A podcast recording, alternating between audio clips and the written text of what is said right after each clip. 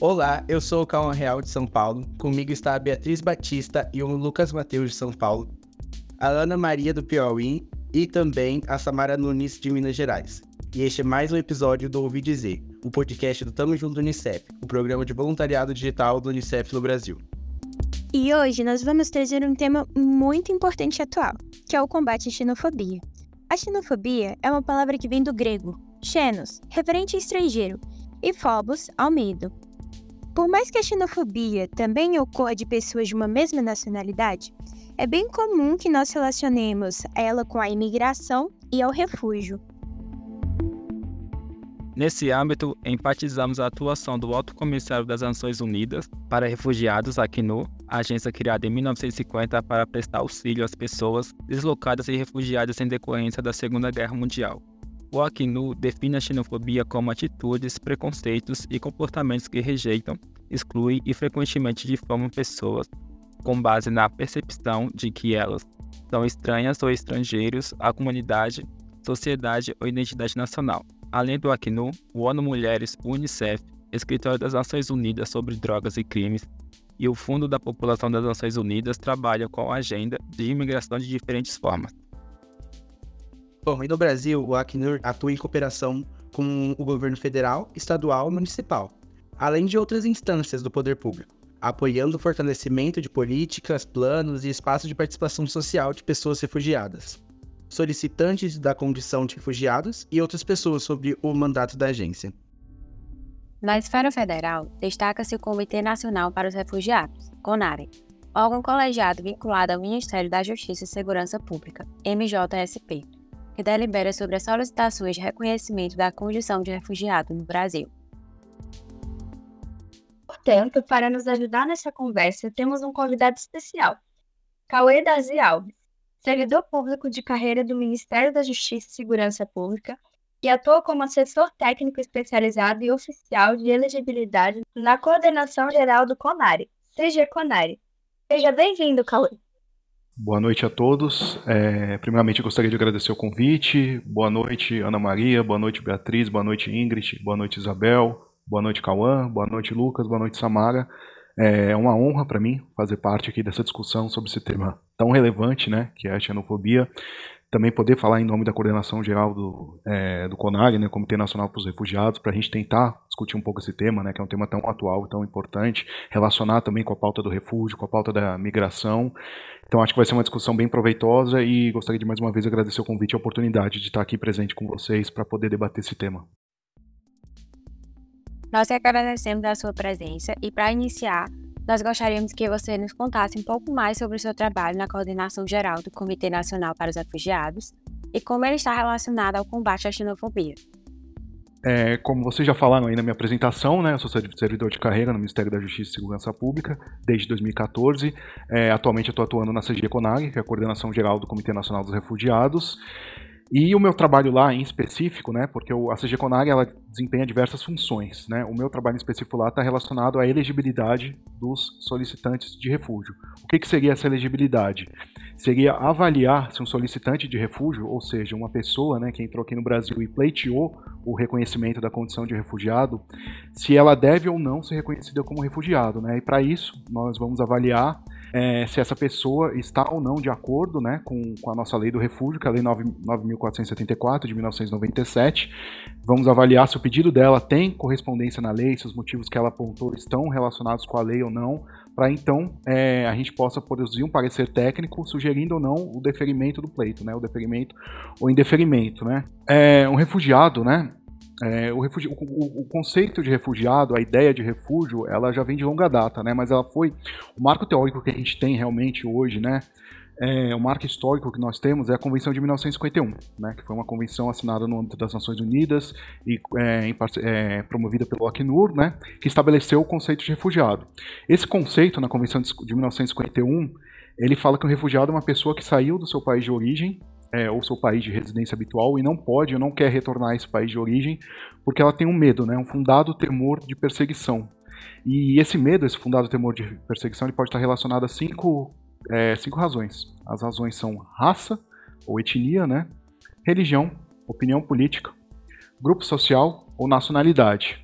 Só que essa convenção de 51 ela foi uma convenção bem específica, que ela foi construída no âmbito do pós-guerra, do pós-segunda guerra mundial, é, que houve bastante migração por conta da, da, da, guerra que teve entre o eixo e os aliados, né, por conta do nazismo do fascismo que se espalhou na Europa como um todo, que causou uma migração de judeus, ciganos e outras populações que eram perseguidas por esses regimes fascistas.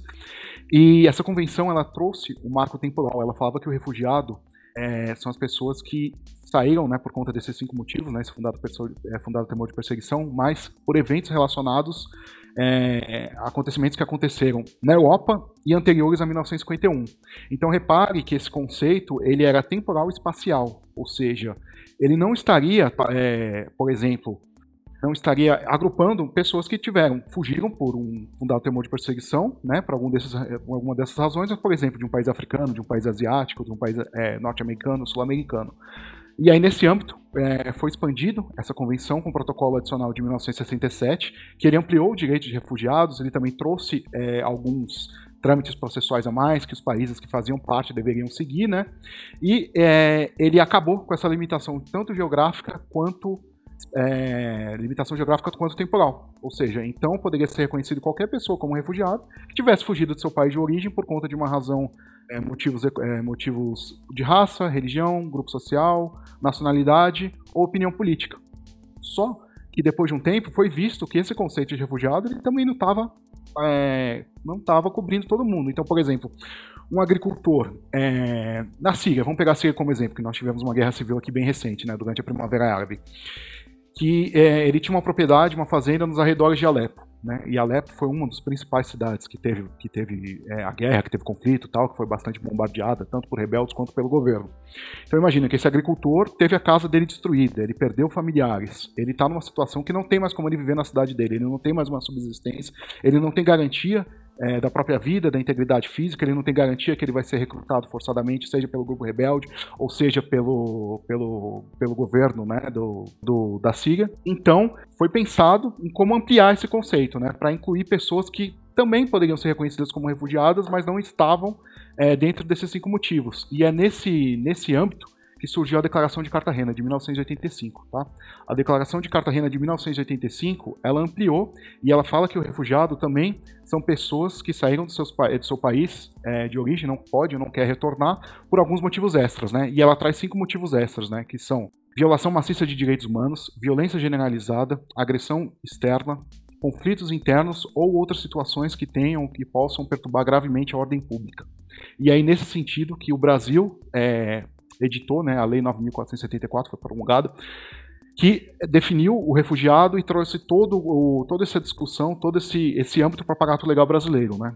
E na Lei 9474 nós temos essa definição clá, é, clássica de refugiado, porém a Declaração de Cartagena de 85 ela foi aglutinada. Ao invés de trazer essas cinco razões da Declaração de Cartagena, a lei brasileira fala simplesmente em grave e generalizada violação de direitos humanos. Ou seja, grave generalizada violação de direitos humanos, foi uma maneira de aglutinar aqueles cinco motivos da Declaração de, de Cartagena. Então, nesse sentido, o nosso trabalho na CG Conag é avaliar as pessoas que entram no Brasil e pedem refúgio e ver se a motivação dela está de acordo com a nossa lei, ou seja, que se está dentro desses cinco motivos, e se o relato dela possui tanto credibilidade interna ou exter e externa, é, e se sim, né, se o relato dela possui credibilidade interna, ou seja, o relato dela não traz contradições e não traz inconsistências, né, inconsistência que a gente fala seria falta de detalhes, está de acordo com as nossas fontes de pesquisa, né? Então, por exemplo, se ela fala que ela foi perseguida no país dela porque ela era uma opositora política do governo e ela é do país X.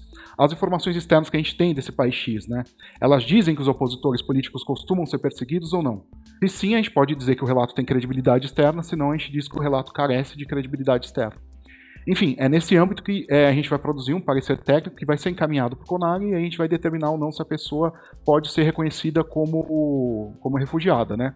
Então, meu trabalho está vinculado a isso. Eu também sou, é, eu faço toda a coordenação dos EPOs, que são os estudos de país de origem, ou seja, são as pesquisas que vão é, dar substância, né, que vão embasar os pareceres, vão embasar a parte que fala da credibilidade externa, é, eu já atuei algumas vezes também é, na, no setor de agendamento, né, ou seja, agendar os solicitantes, encaixar ele na agenda dos oficiais de liberdade. Já fiz bastante coisa dentro da CG Conag.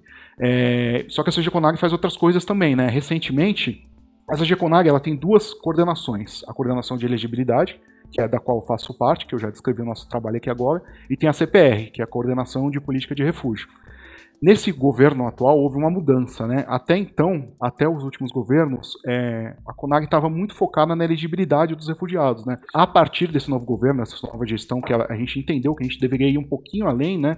E essa limitação que a gente teve, né, anteriormente, está além de, de questões é, de governo, também está relacionado, né? Porque a gente teve a pandemia, ou seja, é, a pandemia acabou por paralisar muitos programas de ações do governo é, e também é, por conta da alta demanda né, dos pedidos. Né? Nós temos uma média mais ou menos de 50, 60 mil processos novos que chegam todos os anos. Né? Aí, nesse novo governo, a gente entendeu que a gente deveria ampliar é, é, o trabalho da, da CG Conag, e a gente começou também a trabalhar em políticas de acolhimento né, aos solicitantes de refúgio, aos refugiados e também de integração local é, seja essa integração local é, através de, de, questões trabalhistas, educacionais, culturais, econômicas, de saúde. Nós estamos expandindo também nossos acordos de cooperação técnica com diversas universidades, com órgãos da sociedade civil, também com, com outros ministérios, né, Ministério da Saúde, Ministério do Trabalho, Ministério da Economia, né, é, também com, com entes federados, né, ou seja, com municípios, com o Distrito Federal, com os estados, enfim, eu acho que eu falei bastante, né? Mas é, é basicamente isso que a gente faz nessa Joconari e essa primeira parte que eu falei está mais relacionada ao meu trabalho em si. A gente também queria saber de que forma o ensino infanto-juvenil auxilia na forma do conhecimento das crianças e adolescentes sobre a xenofobia em seu cotidiano, e como é que as ideias equivocadas podem se enraizar nelas também. É, essa é uma pergunta bastante complexa, né, que ela envolve diversas, diversas esferas, né, que a gente tem que avaliar para poder responder, mas enfim. É, eu acredito que o programa educacional, é, as aulas né, de ciências humanas, como as aulas de, de, cidadania, aulas de filosofia, sociologia, de história, geografia, elas podem trazer a temática do, do refúgio, né, a, a, temática, a própria história. Quando a gente estuda a história, a gente avalia as guerras que aconteceram, os conflitos. É, nós estudamos esse tipo de, de matérias e também é, nós, nós vivenciando isso, vivencia, quando a gente vivencia isso no dia a dia, nós podemos ter mais conhecimento sobre o tema e, e ter, ter, mais acesso à informação, porque eu vejo que a, a, xenofobia é mais um caso de ignorância, né? Ignorância, como eu falo, é mais relacionada à falta de conhecimento e também de desinformação. Então eu acho que nós devemos promover a informação e o conhecimento para combater desinformação e ignorância, né, como forma para combater a xenofobia. E eu acho que a gente trabalha isso desde o começo, né, desde a da educação básica, as crianças, com os adolescentes, no ensino fundamental, depois no ensino médio, para que elas já sejam criadas, né, já sejam educadas, né, seria o termo mais adequado, dentro desse tema, para que é, não seja, seja mais difícil que elas desenvolvam né, pensamentos e atitudes xenofóbicas o Brasil foi o primeiro país do Cone Sul a ratificar a Convenção relativa ao Estatuto dos Refugiados de 1951, em 1960, e tem um papel de liderança na proteção internacional dos refugiados. No entanto, é um país onde a xenofobia ainda persiste tanto contra estrangeiros quanto contra brasileiros de diferentes regiões e origens culturais. Na sua opinião, o que explica esse fenômeno? É, essa é realmente uma pergunta muito interessante, né? Na minha opinião, eu acho que é mais a desinformação e o preconceito, né? Apesar de que nos últimos anos nós temos é, as redes sociais, nós tivemos diversos movimentos, né, é, dentro de universidades, é, enfim, que tentam mudar é, essas, essas ideias, tentam combater o preconceito, tentam combater a xenofobia, é, nesses últimos anos também, em contrapartida, nós também tivemos um, um, movimento, um movimento que foi em direção oposta, né?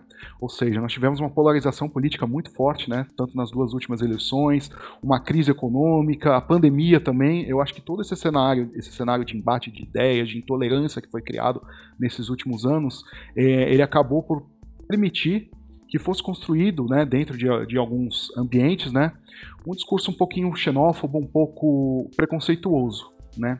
Foi é, é, muitas vezes né, divulgada a, a ideia equivocada né, de que, por exemplo, que os refugiados, os migrantes, é, eles vieram aqui para o Brasil para roubar empregos, né? É, ou que eles estão relacionados à criminalidade ou com o esgotamento de serviços públicos, né? Mas é, quem estuda um pouquinho sobre o tema sabe que isso, tá, isso é, é, fake news, né? que isso é desinformação, que não é isso que acontece. Que isso está relacionado a outras causas, né? como a desigualdade social, é, como a falta de governança, como a falta de políticas públicas em algumas esferas, né? em alguns entes federados, para poder lidar com, com esses migrantes novos que estão chegando no Brasil. Bom, como a gente vê, o Brasil muitas vezes é colocado como um país bem acolhedor, né? Isso se confirma na prática essa é a nossa grande questão. As pessoas, sejam elas deslocadas, migrantes, refugiadas ou solicitantes de refúgio, são recebidas da mesma maneira, independente de sua origem? Há diferença de tratamento, integração ou acolhimento entre uma nacionalidade ou outra? É, de maneira geral, não. O Brasil não dá tratamento diferenciado para os solicitantes e para os refugiados que estão aqui no Brasil. Todos têm os mesmos direitos e todos estão garanti é, têm, têm as mesmas garantias quando eles entram aqui no território brasileiro. É, eu, quando atuava como oficial de elegibilidade, né, fazendo as entrevistas com solicitantes de refúgio, é, eles falavam bastante isso mesmo que você disse na sua pergunta, né, que o Brasil é um país acolhedor. E isso para algumas pessoas pode gerar um certo estranhamento, né? Eu ouvia muito deles que falavam que tinham escolhido o Brasil porque o Brasil não é um país racista, o Brasil não é um país que respeita a comunidade LGBTQIAP+, que o Brasil é um país que respeita diferentes opiniões políticas ou diferentes religiões. É, isso para um brasileiro pode soar estranho, né? O Brasil é o país que mais mata é, é, transexuais, o Brasil é um país que há um racismo sim, que existe aqui dentro do Brasil, há um racismo estrutural, é, enfim, isso é uma coisa que pode gerar estranhamento. Só que a gente tem que lembrar que esses, esses solicitantes de refúgio, eles estão vindo de países onde a situação é muito pior que o Brasil. Então, por exemplo, nós temos solicitantes de refúgio que vêm é, da Mauritânia. A Mauritânia foi o último país do mundo a abolir a escravidão. A escravidão na Mauritânia, salvo engano, ela era legal na Mauritânia até o final dos anos 80, o começo da década de 90. Ou seja, questão de 30, 40 anos que a escravidão deixou de ser legal. E a primeira legislação na Mauritânia que começou a criminalizar a escravidão já é dos anos 2000. Ou seja, uma pessoa que vem, né, um solicitante de refúgio que vem da Mauritânia para o Brasil, é, ele vai achar que o Brasil é um país que não, que não tem racismo, que é um racismo muito menor do que no país dele, né? Ou, de repente, um, um, um solicitante de refúgio africano que passou por algum outro país antes de vir para o Brasil, e nesse outro país o racismo era muito maior que no Brasil. Né? A mesma coisa vale para a questão LGBTQIAP+. Né? Tem diversos países no mundo que as relações homoafetivas são criminalizadas, ou seja, se uma pessoa tem uma relação consensual com uma pessoa do mesmo sexo, ela pode ser punida com prisão, com chicotadas ou até com a morte. Ou seja, para uma, uma pessoa que é LGBTQIAP+, e vem para o Brasil, ela vai achar que o Brasil é um país muito tolerante, né? Então, é, nós temos todo esse viés comparativo. O Brasil é sim um país que ainda precisa tratar essas questões, sem dúvida, porque ainda há preconceito né, de gênero, preconceito de orientação sexual, preconceito racial. Porém, é, nós estamos muito avançados quando a gente compa quando comparamos com outros países. Óbvio que com outros países mais envolvidos o Brasil ainda está atrasado, mas isso é tudo uma questão, de perspectiva. Né? Então, seguindo a, a lógica da minha resposta, é, eu considero sim que o Brasil é um país acolhedor, na medida que qualquer um pode pedir refúgio no Brasil. Né? Nós analisamos pedidos aqui no Brasil de diversos países, né? desde países que estão em situação crítica, né? É, em contextos extremamente frágeis, em, em, em quase situação de estar tá realmente no estado falido, né? isso por critérios de, de organizações internacionais, critérios da ONU, do PNUD, né? que avalia esses países como estados falidos, desde países que possuem DH mais alto no Brasil, né? Ou seja, eu já entrevistei solicitantes de refúgio, por exemplo, que vieram da Somália, é, que vieram de Cuba, que vieram é, da República Democrática do Congo, mas eu também entrevistei um, é, solicitantes que vieram da Itália, do Reino Unido, enfim. É um leque muito grande de países, né? E todos eles têm os mesmos direitos, né? O direito de pedir refúgio, o direito à entrevista, né? Que é o direito de ser ouvido, o direito de ter o seu caso avaliado por uma plenária, o, o, o direito de entrar com recurso, caso ele discorde com a nossa decisão, né? Com a decisão da, da, da plenária do CONAG, enfim. Contudo, o que pode gerar essa confusão de que alguns grupos têm, é, digamos, direitos a mais no Brasil, é porque nós temos né, alguns dispositivos legais e nós temos alguns programas, alguns aço algumas ações, algumas políticas que são voltados para algumas comunidades em específico. Aí vocês vão perguntar, tá, mas por que essas comunidades estão sendo privilegiadas? Na verdade, não. Nós criamos essas políticas, nós criamos esses dispositivos legais pensando em dois pontos, né? São os dois pontos que a gente avalia antes de criar qualquer tipo de ação nesse sentido. Primeiro é o fluxo migratório. Então, por exemplo, não adianta a gente criar uma política, uma política pública, né, alguma ação para um país que realmente está numa situação muito delicada, né, que os solicitantes estão realmente é, são, são pessoas que realmente precisariam de refúgio, mas que o movimento de imigração aqui para o Brasil é mínimo, né? A gente nem tem solicitante quando tem um ou dois por ano. É, a gente não pode comparar isso com, por exemplo, quando a gente é, com a Venezuela. Por exemplo, que a Venezuela nós chegamos a ter é, no ápice né, da migração venezuelana para o Brasil, nós tínhamos uma média de 4 mil venezuelanos entrando por dia no Brasil. Então imagina que são 4 mil pessoas novas entrando no Brasil. Então nós pensamos sim no, na, no, volume do fluxo migratório quando a gente vai criar uma política ou um dispositivo legal. E a outra questão, atualmente, né, além de avaliar o fluxo migratório, é a vulnerabilidade. Né? O quão vulnerável é aquele grupo aquela nacionalidade. Então eu vou citar alguns, alguns dispositivos legais ou algumas, alguns aparatos que nós temos, né, específicos para algumas nacionalidades ou grupos. Né. Nós temos as portarias conjuntas com, entre o Ministério da Justiça, de Segurança Pública e o Ministério das Relações Exteriores, o MRE, e aí eu, é, eu tenho que salientar que essas portarias conjuntas elas não têm nada a ver com refúgio, elas são portarias de migração, porém é, elas estão né, dentro do, do, escopo de migração como um todo. Então nós temos essas portarias de acolhimento humanitário ou de, de regularização, né, com base em acolhimento humanitário ou laboral. É, e aí nesse caso nós temos com a Venezuela, Cuba, aí Cuba está dentro do âmbito do mais médicos, o Mercosul como um todo, é, com Haiti, com a República Dominicana, com o Afeganistão Síria, Burkina Faso e o Senegal. Tá? Essas são as portarias que nós temos que não, não fazem parte do refúgio. Aí, falando dentro do refúgio, nós temos algumas políticas especiais para alguns grupos. Né? Como, como eu expliquei né, o conceito de refúgio, eu falei sobre grave generalizada violação de direitos humanos, que é o inciso terceiro do artigo 1 da Lei 9474, né, que é uma das possibilidades de reconhecimento da condição de refugiado. O CONARE ele adota da seguinte maneira: para que a gente possa reconhecer um solicitante de refúgio com base no inciso terceiro, ou seja, com base em grave generalizada violação de direitos humanos, é, a pessoa tem que ser de um país que a plenária do CONARE já reconheceu essa grave generalizada violação de direitos humanos. E atualmente, os países que estão com essa grave generalizada violação de direitos humanos reconhecidas são seis, salvo engano: Síria, Venezuela, Iraque, Afeganistão, Burkina Faso e Mali, ou seja, um solicitante de refúgio que seja de qualquer um desses seis países, se ele provar é, por meio de, de, documentação que ele é de um desses seis países, ele vai ser e ele não tiver nenhum indicativo de cláusula de exclusão, né? Ele vai ser reconhecido como refugiado, sem precisar passar por uma entrevista. E começamos a reconhecer, fazer reconhecimento prima facie, né? Ou seja, reconhecimento simplificado da condição de refugiado para alguns grupos específicos, e aí independente de nacionalidade. São mulheres ou é, crianças né, do, do, do sexo feminino que são ou que possam ser potenciais vítimas de corte ou mutilação genital feminina. Então, mulheres, né, ou, ou meninas, né, que venham de uma lista de países, né, que nós elencamos onde essa prática é comum, é, essas mulheres e meninas têm o, seu, têm o reconhecimento simplificado e elas são reconheci, reconhecidas sem precisar passar por uma entrevista como refugiados aqui no Brasil. E o outro, né, que, que é um pouquinho mais recente, que nós adotamos também, é da comunidade LGBTQIAP+. Nós fizemos todo um estudo, né, é, sobre todos os países praticamente do mundo, é, da Terra, e avaliamos quais são os países onde a, as relações é, homoafetivas né, entre duas pessoas do mesmo sexo consentidas são criminalizadas, né? Enfim, é, mesmo que seja uma pequena sanção até o, a punição capital, né, até o crime de morte, todos esses países, é, se a pessoa vier desse país e ela se declarar LGBTQIAP+, ela vai ser automaticamente também, sem precisar passar por uma entrevista, reconhecida como refugiado.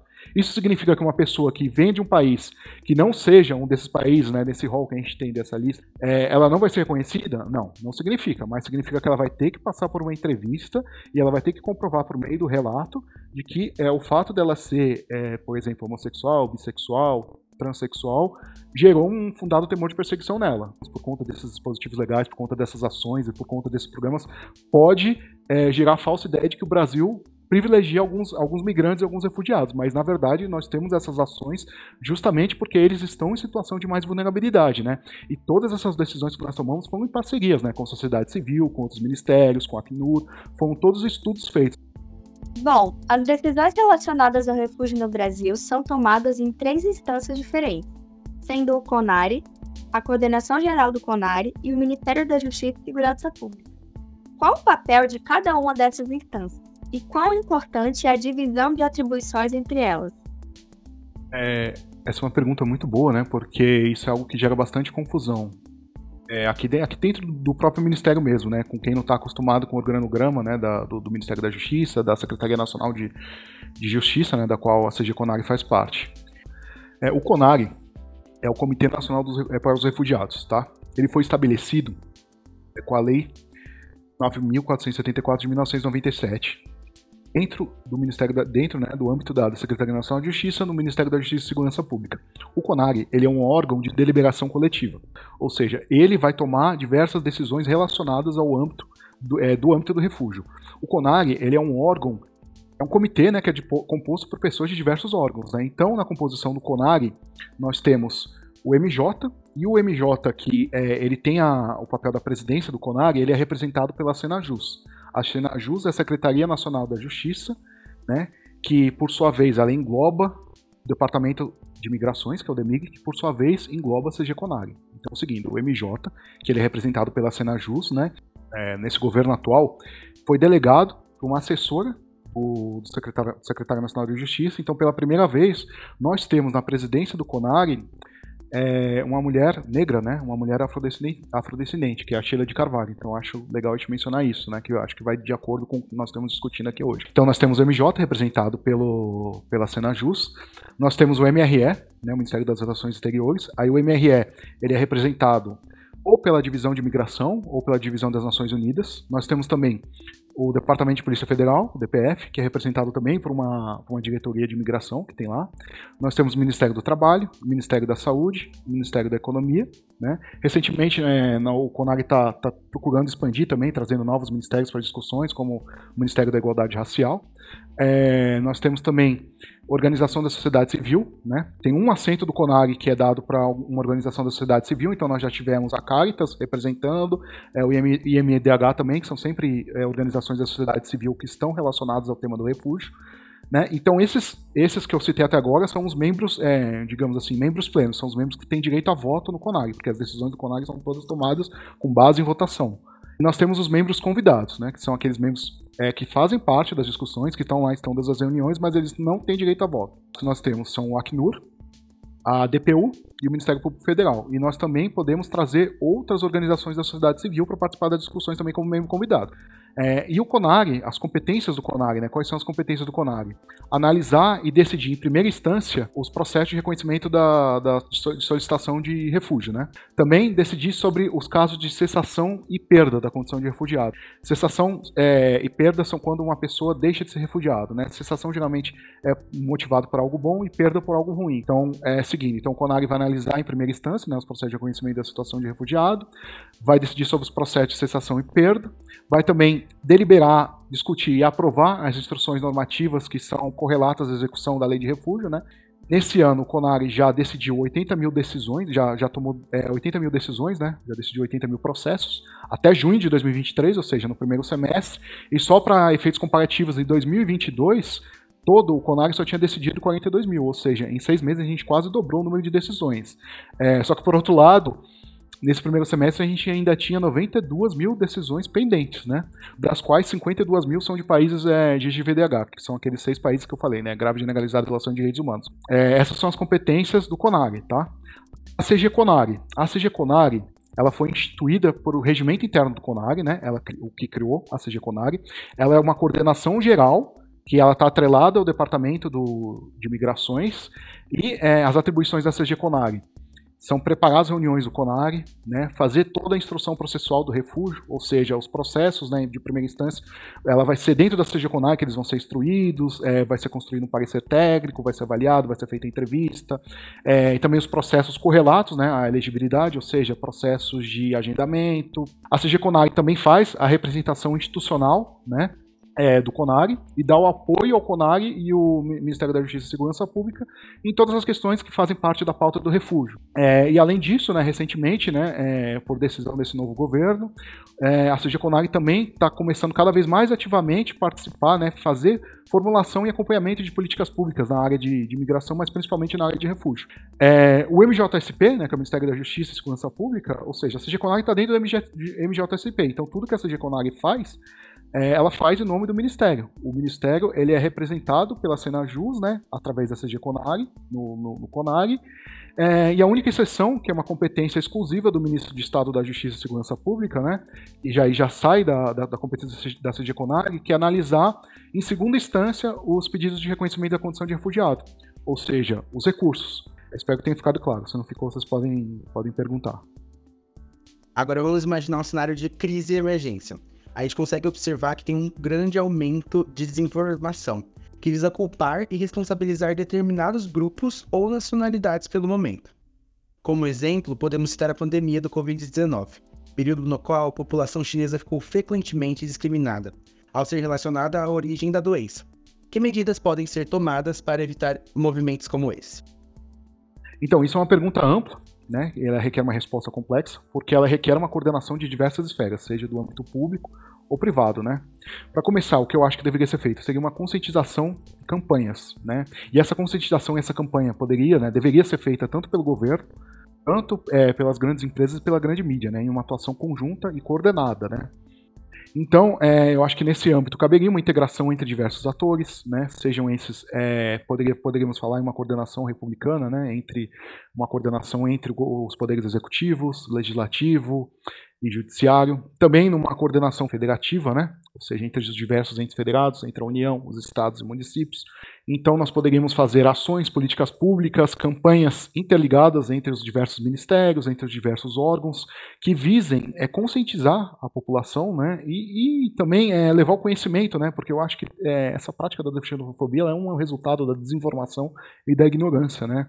Então, se a gente levasse o conhecimento a essas pessoas, levasse a informação, eu acho que isso tenderia a diminuir é, esse tipo de prática. Né? É, outra coisa que eu acho que deveria ser feito também seria entregar os refugiados e os solicitantes é, a sociedade brasileira como um todo, né?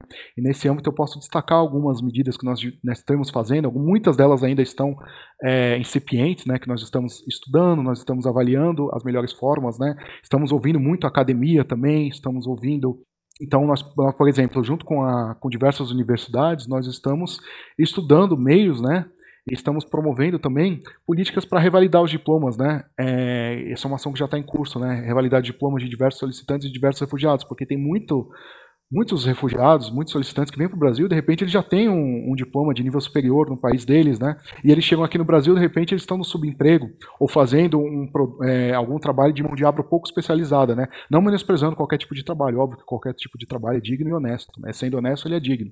Porém, uma pessoa, por exemplo, que tem um diploma em engenharia, que tem um diploma em odontologia, enfermagem, medicina, é, ela poderia estar contribuindo com a sociedade brasileira dentro da área de formação dela, né? trazendo esse conhecimento, trazendo toda a bagagem dela. Enfim, eu acho que o, o principal, a principal via é através da conscientização, através de campanha, através de políticas públicas pensadas né? e coordenadas com diversos órgãos e entidades, sejam esses ator, é, atores públicos ou privados, e também é, promover ações públicas que visem né, é, a integração e o acolhimento humanitário desses refugiados e solicitantes. O Brasil e a Espanha assinaram um acordo para o combate ao racismo e à xenofobia, ambos criminalizados por lei.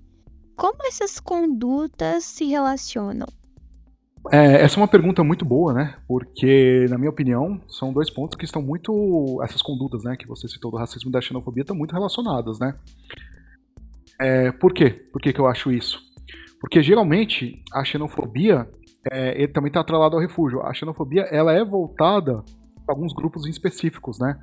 Por exemplo, é, um refugiado que vem da Ucrânia, ele não tem o mesmo tratamento da população como um todo que um refugiado que vem, por exemplo, da Síria, um refugiado árabe, que por sua vez também não tem o mesmo tratamento que um refugiado asiático, que vem, por exemplo, da Coreia do Norte, que por sua vez também não vai ter o mesmo tratamento que um refugiado que venha da África, do Congo ou Camarões, por exemplo, né? Ou seja, há uma diferença de tratamento por parte da população é, por pessoas que estão em situações semelhantes de vulnerabilidade, né? Ou seja, acaba que essas pessoas que estão mais vítimas de que são vítimas né, do racismo, elas entram em uma situação de vulnerabilidade ainda maior e elas estarão sujeitas a uma xenofobia maior do que um refugiado é, de pele clara, de pele branca ou um refugiado que, que não seja é, dos grupos étnicos que são mais vulneráveis, né, que são mais suscetíveis a sofrerem, sofrerem racismo. Então, por exemplo, um grupo étnico dentro de um país, ele pode ser sofrer racismo, pode sofrer xenofobia. É, a gente tem um exemplo clássico que nós tivemos né, na década de 90, a guerra civil que aconteceu em Ruanda, né, que opôs os Tutsis aos Hutus. Então eu acho que a prática do racismo e da xenofobia elas estão extremamente atreladas né, por conta disso. É, nesse âmbito, né, que o MJ é, ele lançou, no dia 23 de janeiro de 2023, o Programa de Atenção e Aceleração de Políticas de Refúgio para Pessoas Afrodescendentes, né? reconhecendo que algumas pessoas elas estavam em situação de vulnerabilidade maior por conta é, da sua ascendência, por conta da cor da sua pele, por conta da sua nacionalidade, né? O MJ lançou esse programa de atenção e aceleração.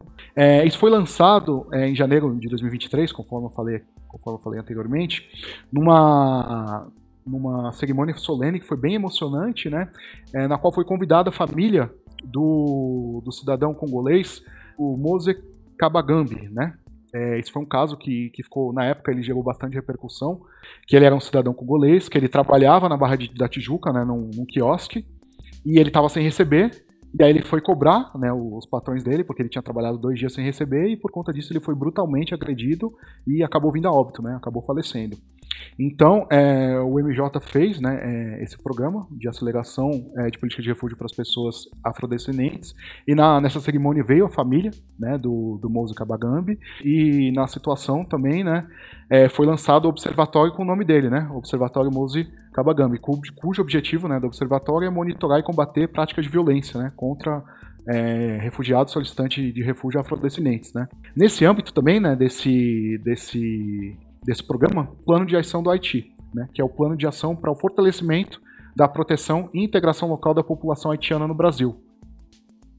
Para finalizar, nós gostaríamos de saber quais estratégias podem ser empregadas para prevenirmos e combatermos a xenofobia em nosso dia a dia e construirmos uma sociedade mais inclusiva. Assim, também gostaríamos de saber como os meios de comunicação podem ajudar a combater a xenofobia.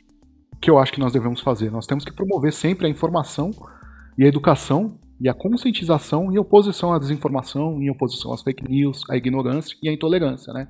Então, nesse caso, o que, que a gente pode fazer?